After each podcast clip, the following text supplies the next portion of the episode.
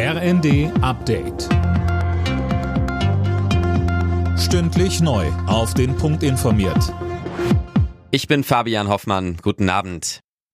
Die Proteste rund um Lützerath sind teils eskaliert. Es kam zu heftigen Ausschreitungen. Die Polizei setzte Wasserwerfer ein, weil Demonstranten versuchten, in das Braunkohledorf hereinzukommen. Einige sind auch in den Tagebaubereich vorgedrungen.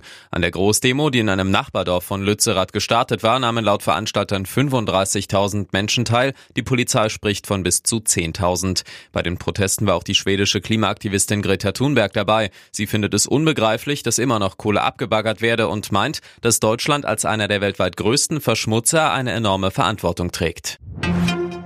Der mögliche Rücktritt von Verteidigungsministerin Christine Lambrecht sorgt für Spekulationen über ihre Nachfolge. Im Gespräch ist SPD-Politikerin Eva Högel, derzeit Wehrbeauftragte des Bundestags. Die Opposition nennt die Ablösung von Lambrecht überfällig. Der CDU-Außenexperte Henning Otte sagte bei NTV. Wichtig ist, ähm, dass ein Zugang zur Truppe gefunden wird, dass der oder die Ministerin Empathie entwickelt und auch Fachkenntnisse mitbricht, damit sofort die Arbeit aufgenommen werden kann. Es stehen wichtige Entscheidungen an um Waffenlieferungen für die Ukraine. Die Puma-Miserie muss gelöst werden. Und äh, das lässt keinen Aufschub dulden. Also hier ist schnell Klarheit und Entscheidung gefragt. Startschuss in Lubmin in Mecklenburg-Vorpommern. Dort ist das neue LNG-Terminal offiziell eröffnet worden. Tom Husse mit den Einzelheiten. Das Terminal lief bereits seit einiger Zeit im Probebetrieb. Auf einem Spezialschiff im Hafen wird angeliefertes Flüssiggas so umgewandelt, dass es ins Gasnetz eingespeist werden kann. Die Anlage in Lubmin ist das zweite deutsche LNG-Terminal. Schon letztes Jahr war eins in Wilhelmshaven an den Start gegangen. Kritik kommt von Umweltschützern. Sie finden, es sei nicht mit den Pariser Klimazielen vereinbar, wenn verstärkt auf Erdgas gesetzt wird.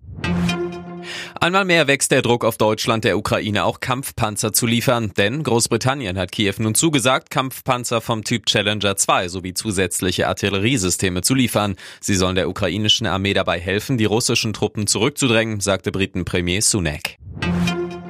Die A7 bei Göttingen ist nach einer Woche wieder komplett frei. Die Reinigungsarbeiten wurden abgeschlossen. Zu Wochenbeginn musste die Strecke Richtung Kassel voll gesperrt werden, nachdem vermutlich ein Laster Pflanzenfett verloren hatte. Auf 60 Kilometern war die Auto deswegen eher eine Rutschbahn. Alle Nachrichten auf rnd.de